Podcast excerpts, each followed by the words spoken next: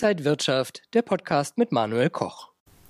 Liebe Zuschauer, herzlich willkommen bei Inside Wirtschaft hier aus dem Berliner Studio. Mein Gast ist heute Bestseller, Buchautor, er ist Honorarberater, Finanzexperte und heute ist er bei mir, Marc Friedrich. Herzlich willkommen, schön, dass du da bist, Marc. Ja, Manuel, schön hier zu sein. Danke für die Einladung. Du äh, bist so ein bisschen Chamäleon hier mit äh, der Deko. ja. Aber du passt hier sehr gut rein. Äh, sehr schön, dass wir mal wieder über die Märkte reden. 2021 für Aktien, ein fulminantes Jahr. 2022 schon äh, mit mehr Schwankungen gestartet. Wir sehen den Ukraine-Konflikt, äh, wir sehen Rohstoffe, über die man reden kann, mit Inflation, also viele Themen und äh, wir behandeln einfach mal alle Themen. Äh, vielleicht zuallererst, wo siehst du die Märkte aktuell, wenn wir auf die Börsen schauen, wenn wir auf die Aktien schauen? Das Thema 2022 omnipräsent wird natürlich Volatilität sein.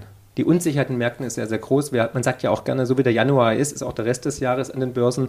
Und wir sehen einfach die Unsicherheit bezüglich der Zinswende in den USA. Ähm, wie viele Erhöhungen wird es geben? Und dementsprechend haben wir einen großen Abverkauf gesehen bei den Tech-Werten, die natürlich sehr sensibel sind, wenn es um die Zinserhöhungen geht.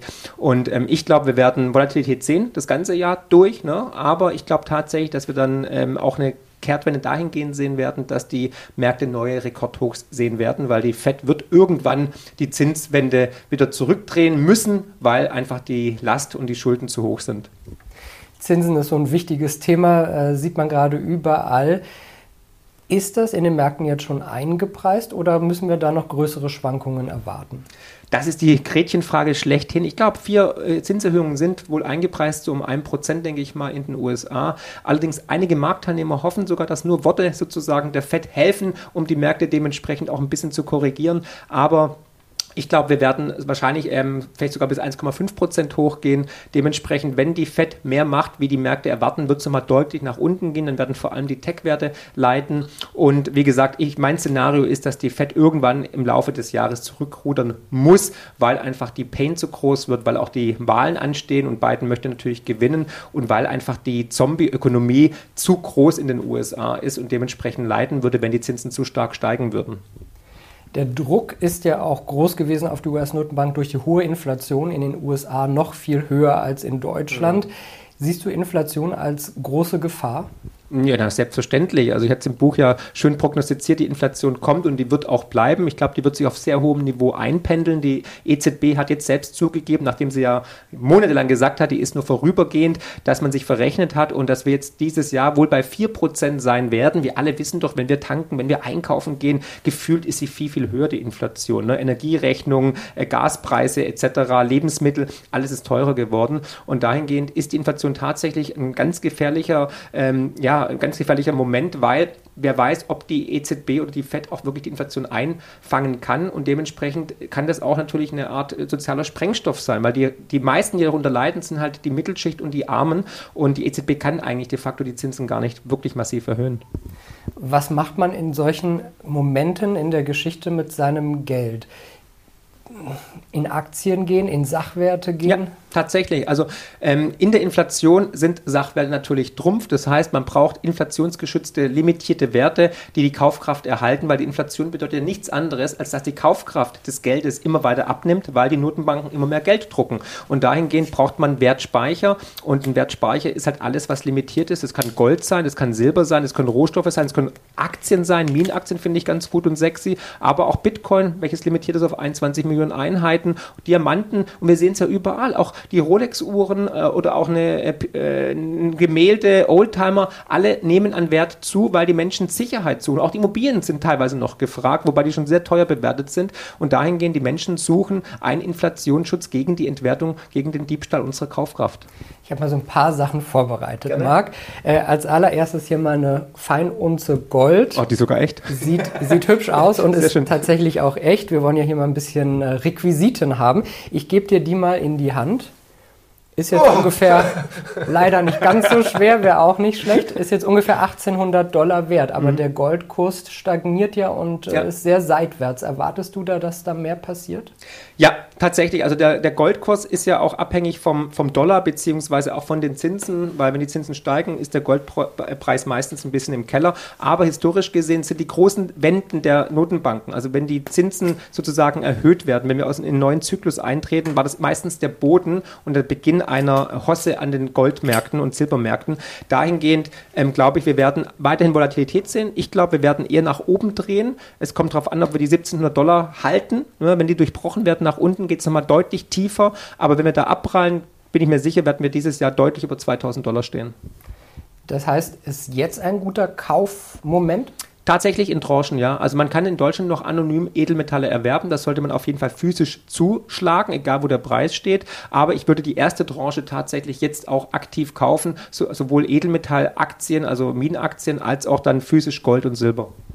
Äh, nächstes Stichwort Silber. Ich habe natürlich auch eine schöne Silbermünze organisiert, um die hier auch als äh, ja, Objekt mal zu zeigen, weil man immer darüber spricht und ich finde, man hat das so selten in der Hand. Ja. Also zwei äh, schöne Münzen Silber ist ein bisschen größer, mhm. dafür ist Gold mehr wert. Äh, auch Silber kommt nicht so richtig aus den Pötten und ja. äh, der Befreiungsschlag wartet. Wo kommt der? Wann kommt der?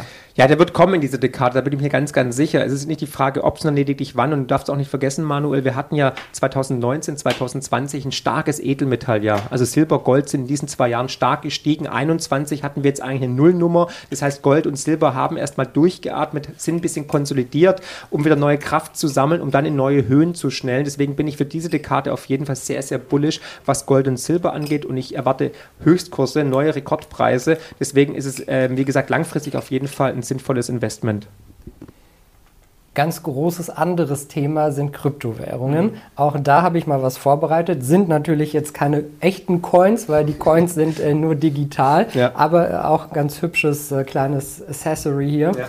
Ethereum, Bitcoin, der Bitcoin gerade so in den Keller gerast von knapp 70.000 Dollar auf unter 40.000 Dollar. Jetzt gibt es da große Diskussionen der Bitcoin sehen, die einen sehen den Bitcoin verschwinden, mhm. weil er äh, tot reguliert wird und äh, von Staaten nicht gewünscht ist. Die anderen sagen, wir sehen den Bitcoin irgendwann bei einer Million. Ich gebe dir mal Gerne. die in die Hand. Wo siehst du den Bitcoin? Also ich sehe ihn tatsächlich langfristig im Laufe der nächsten Jahre auch tatsächlich siebenstellig, also auch bei einer Million, weil Bitcoin ist halt limitiert, ist deflationär, ist nicht in der Obhut einer Notenbank oder von der Politik unabhängig, ähm, grenzenlos, ähm, ja und halt vor allem deflationär im Gegensatz zu unserem jetzigen inflationären Geldsystem und dahingehend viele Vorzüge, ich kann es überall hin mitnehmen, ne? also es ist, es ist, wirklich sozusagen portabel und ähm, ja, also diese Korrektur habe ich ja vorhergesehen und wir hatten ja auch schon vor einem Jahr ein schönes Interview, da hatte ich ja auch gesagt, die 30.000 Dollar sind eine wichtige Marke, die müssen halten, die haben bis jetzt dato gehalten. Wenn die nach unten durchbrochen werden sollten, was ich tatsächlich als eine Möglichkeit sehe, dann sollte man auf jeden Fall langfristig investieren unter 30.000 Dollar. Aber auch hier glaube ich, wir werden die sechsstelligen Kurse, die ich ja auch schon prognostiziert habe, sehen, entweder dieses Jahr oder nächstes Jahr. Aber langfristig, man muss Bitcoin zur Diversifikation seines Portfolios auf jeden Fall besitzen. Als eine Wette auch gegen die EZB, gegen das Geldsystem. Was sagst du denjenigen, die sagen, es wird so viel Regulierung kommen, dass irgendwann der Bitcoin ganz verschwinden wird und denjenigen, die sagen, das ist alles nur ein Scam, also eigentlich ein mhm. Betrug mhm. von Leuten, die das hochjubeln, mhm. aber eigentlich ist gar kein Wert dahinter? Ja, gut, der Markt bestimmt den Preis und äh, momentan sind wir halt bei über 45.000 Dollar Fakt ist, ähm, ich glaube nicht, dass es ein Scam ist, könnte man lange drüber reden, da habe ich auch im Buch ein ganzes Kapitel dazu geschrieben und ähm, ich glaube auch, die Regulierung, die wird kommen in manchen Ländern, in manchen Ländern eben nicht, ne? da wird auch die, die Weltengemeinschaft nicht in einem Strang ziehen, es wird immer die Möglichkeiten geben, irgendwo Bitcoin zu verkaufen, zu handeln, zu traden und so weiter und da es halt auch auf der Blockchain funktioniert, kann man ja auch von Handy zu Handy, also Peer-to-Peer, -Peer, ähm, die Coins verschicken und uh, umtauschen etc. um die ganze Welt, also ich finde, Bitcoin ist eine geniale Empfindung, Erfindung und für mich das das nächste Geldsystem und eine, eine digitale Revolution eigentlich. Aber auch da muss man mit Schwankungen weiterrechnen. Absolut, können, große Volatilität. Ja, ja. Also ähm, die, die, Geschichte des Bitcoin ist vor allem dadurch geprägt, dass wir große Korrekturen gesehen haben. Wir hatten allein im Jahr 2021 hatten wir drei, ähm, 6, ähm, 30 Prozent Dips. Ne? Ähm, 80, 90 Prozent kann es immer runtergehen. Und es sind meistens so ein paar Jahreszyklen, vier Jahreszyklen geht es stark nach oben und dann korrigiert es mal wieder um 60, 70, 80, teilweise 90 Prozent. Aber langfristig, wenn man mindestens vier, drei, dreieinhalb Jahre die Bitcoins gehalten hat, hat, war man immer im Plus. Ja? Und das sieht man bei jedem Zyklus wieder neu und dahingehend muss man einfach lang genug dabei sein, hoddeln und dann hat man auf jeden Fall Geld, weil die Notenbanken sind verdammt dazu, weiter Geld zu drucken und limitierte Werte wie Bitcoin werden dann einfach weiter im Preis steigen, weil der Bitcoin-Preis zeigt ja nur, dass die Kaufkraft von Euro, Dollar immer weniger wert werden. Euro-Dollar ist ein schönes anderes Stichwort. Ich weiß. Ich, ich habe hier auch ein paar Scheinchen mitgebracht, äh, Euro- und Dollarscheinchen. Ich werde hier reich beschenkt, danke. Marc, möchtest du die haben Ja, oder gerne. interessiert dich das Papiergeld eigentlich gar nicht? Ähm, ich nehme die, weil momentan kann man damit noch Bitcoin kaufen, Aktien kaufen, Sachwerte kaufen, Gold, Silber kaufen. Aber ähm, Papiergeld ist zum Scheitern verurteilt, ähm, hat einen inneren Wert von null. Dieses Vertrauen, das in diesem Geld ja steckt, wird seit Jahren von den Notenbanken weltweit mit Füßen getreten und hat ein Ablaufdatum. Und es, die Halbwertszeit dieser Noten wird immer weniger. Und wir erleben gerade live eine historische Entwicklung, dass wir ein neues Geldsystem sehen werden. Das alte ist am Sterben, das neue wird kommen. Es ist die Frage, ob es und lediglich wann. Darauf muss man sich vorbereiten. Wer bringt denn das System zum Sterben? Die Politik oder die Notenbanken? Die Menschen. Die Menschen, die Psychologie. Wenn das Vertrauen in die Papierwährungen, in das System erodiert, geht es ganz schnell. Das habe ich ja damals in Argentinien live miterlebt. Das war jetzt nicht eine Bankenpleite oder irgendein Politiker, der was Falsches gesagt hat, sondern die Menschen. Wenn die sagen, Mensch, ich glaube nicht mehr, dass ich dafür noch einen Gegenwert bekomme, ich will lieber deinen Dollar nicht, ich will lieber was anderes dafür, dann geht es ratzefatz. Und irgendwann, wenn die Inflation zu hoch ist, wenn die soziale Spaltung, dieser soziale Sprengstoff größer wird, dann werden die Menschen irgendwann selbst entscheiden, dass sie kein Vertrauen mehr in diese Papierwährungen, in die Notenbankpolitik oder in die Politik generell hat. Was macht man dann und wie bereitet man sich vielleicht auf solche Momente vor? Ich äh, weiß, Kritiker nennen dich immer als Crash, dich äh, einen Crash-Propheten, ähm, aber um einfach vielleicht so das Gefühl zu haben, ich mache mit meinem Geld das Richtige, auch in Krisenzeiten bin ich gut aufgestellt. Wie kann man sich auf solche Momente vorbereiten? Diversifizieren, nicht alle Eier in ein Nest legen, tatsächlich verschiedene Standbeine, Vermögensstandbeine aufbauen, für alles offen sein.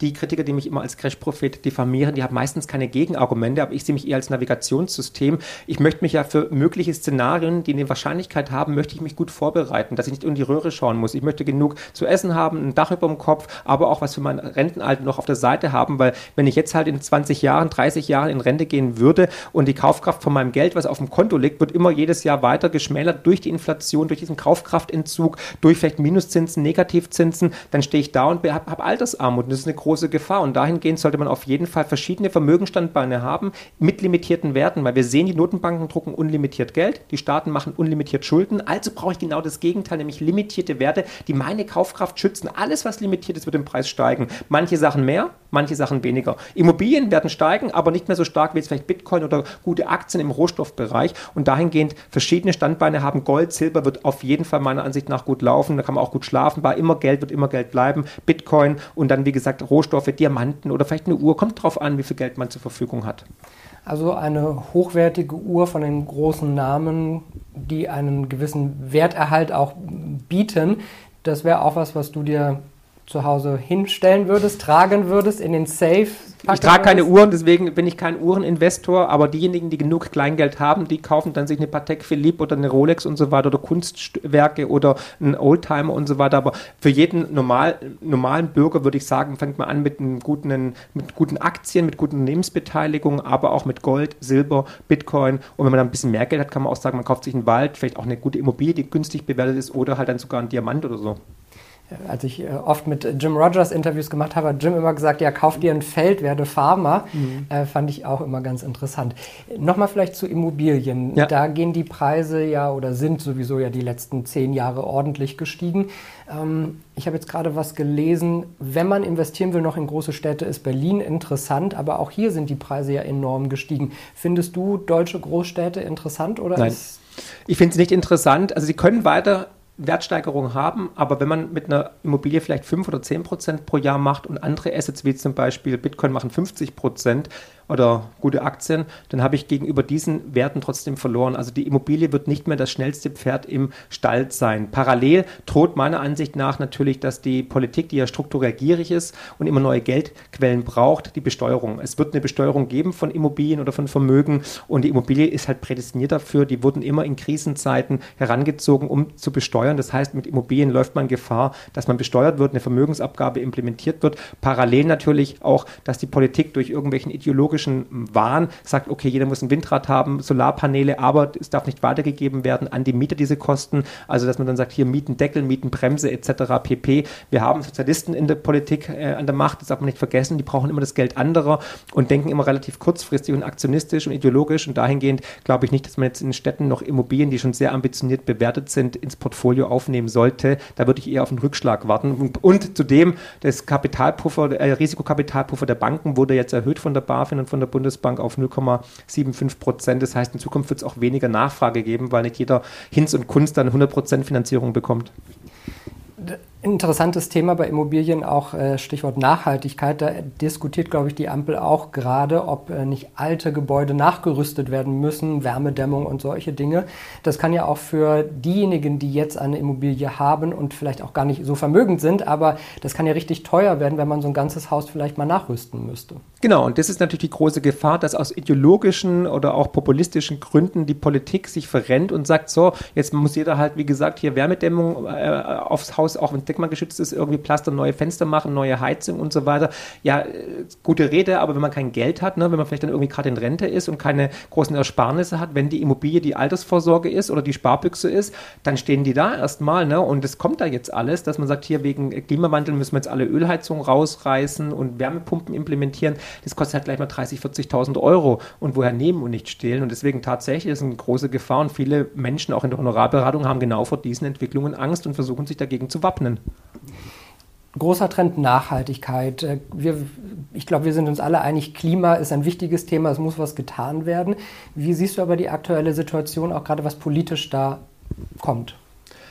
Ich sehe sie mit großen ähm, Falten und Sorgen. Warum? Weil die Politik halt aktionistisch ist, populistisch ist und weil sie gerne dann was übers Knie bricht. Ich meine, die Probleme, die wir momentan haben mit den horrenden Energiepreisen, sind hausgemacht. Die Politik hat aktionistisch, ideologisch aufgeladen, die eine völlig überalte Energiewende ausgerufen, die Atomkraftwerke abgeschaltet.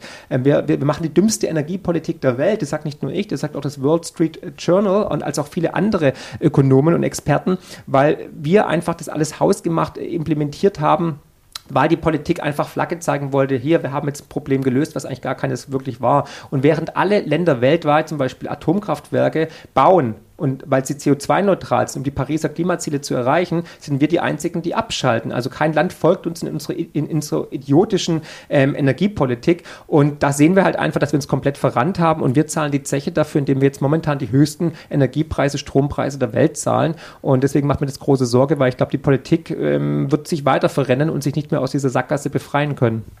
Das heißt, du plädierst dafür, die Atomkraftwerke wieder anzustellen? Ja, tatsächlich habe ich im Buch sogar geschrieben, wir werden eine Renaissance von ähm, Atomkraftwerken sehen, weil sie CO2-neutral sind. Ja, und es hat sich auch technologisch natürlich vieles getan.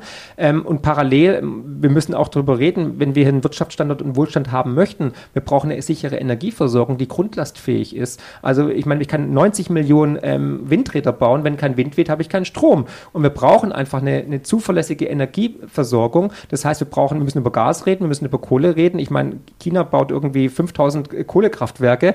Denen ist es völlig egal, was das Klima macht. Ne? Ähm, aber natürlich müssen wir nach Erneuerungen gucken und Innovation entsteht nur natürlich, wenn wir die Leute auch dahin treiben, nicht durch Verbote, sondern durch Technik, durch, durch Mut, durch, dass wir einfach den Wandel initiieren möchten. Also wir brauchen Innovation, wir brauchen ähm, Kapitalismus, weil der bringt den meisten Wohlstandseffekt. Und das müssen wir halt den Politikern mal endlich erklären. Aber wie gesagt, da haben wir halt auch Fachkräftemangel. ESG, Nachhaltigkeit, ein wichtiges Thema auch für ETFs, für Fonds, für auch die Auswahl von Aktien. Ist das etwas, was du auch im Auge behalten würdest? Würdest du das Anlegern raten, diese Kriterien für ihre zukünftigen Investments im Auge zu haben?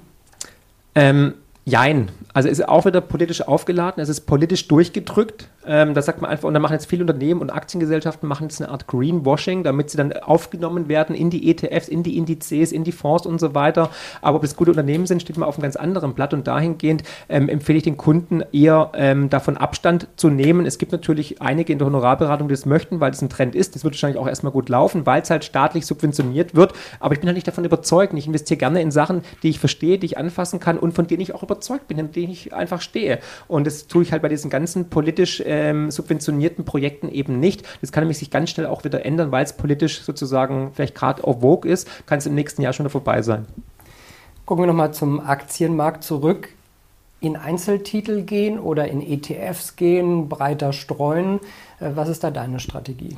Auch da diversifizieren innerhalb des Portfolios, nicht nur auf ETFs gehen, sondern tatsächlich auch gute gemanagte Fonds haben, aber auch Einzelaktien. Und da bin ich ein großer Freund davon, dass man da von jedem etwas sozusagen im Portfolio hat. Gute Einzelaktien, gute ETFs und gute Fonds, die vielleicht dann auch was abdecken, was der normale ETF nicht so abdecken kann durch ein aktives Management. Aber nicht stattfinden würden bei dir Tech-Aktien? Ja, ne, da hatten wir schon drüber gesprochen. Ich bin ja raus aus Tech, also raus aus Growth, rein in Value ähm, weil die einfach zu teuer sind. Die sind zu hoch ambitioniert bewertet und ähm, this time is not different. Das ist immer das gleiche Spiel. Es kann noch weitergehen, die Übertreibungsphase, ja, aber es wird eine Korrektur kommen und ich bin halt, wenn ich mir die Bewertung von äh, Tesla und so weiter anschaue, muss ich sagen, wird mir schwindelig. Aber natürlich auch Facebook oder Meta äh, am einen Tag 25 Prozent Absturz. Das ist schon eine Hausnummer, das muss man abkönnen. Ich glaube eher an Value-Aktien und da bin ich einfach Marathonläufer und konservativer Schwabe das hat man bei Apple auch lange gesagt, ist die Apple-Aktie nicht einfach zu teuer und es ging immer weiter nach oben. Verpasst man nicht vielleicht was? Sollte man mehr Risiken eingehen oder ist es bei Tech einfach zu risikoreich? Wer das möchte, kann es natürlich abdecken. Ich meine, wer jetzt ein ETF auf ein MSCI hat, der hat automatisch Apple, Microsoft und alles im Portfolio. Ne? Ich glaube einfach, die größte Investmentchance in den nächsten Jahren im Aktienbereich sind Rohstoffe. Weil äh, ohne Rohstoffe werden wir keine künstliche Intelligenz sehen, keine grüne Revolution, keine Digitalisierung, gar nichts. Wir brauchen Rohstoffe, weil die sind das Fundament für diese technologische Entwicklung. Weil ohne Zinn, ohne Kobalt, ohne Nickel haben wir keine E-Mobilität, haben wir keine Chips, haben wir keinen Computer, nichts. Und deswegen würde ich lieber in die Schaufelhersteller investieren, ja, also in die Grundlagen Grundlagen dieser Entwicklung, als irgendwie mir die Aktien kaufen, die irgendwelche Plattformen bauen. Dann Ausblick für das Jahr. Wo sind die Märkte Ende 2022? Ja gut, das ist Würfeln, das ist immer ein Spiel der Wahrscheinlichkeiten, Manuel, das weißt du. Ich glaube, wir werden neue Hochs sehen. Es wird sehr, sehr volatil werden. Wir werden hochrauschen, runterrauschen, eine Achterbahnfahrt der Gefühle haben. Aber im Endeffekt werden die Notenbanken wieder den Märkten klein beigeben und da werden wir neue Rekordhochs sehen im Nasdaq, im S&P als auch im DAX. Marc, vielen Dank, dass du da warst. Viel besprochen. Ja. Marc Friedrich, Buchautor, Honorarautor von äh, Friedrich und Partner Vermögenssicherung. Danke, dass du hier im Berliner Studio warst und Ihnen, liebe Zuschauer, danke fürs Interesse. Alles Gute, bis bald. Und wenn euch diese Sendung gefallen hat, dann abonniert gerne den Podcast von Inside Wirtschaft und gebt uns ein Like.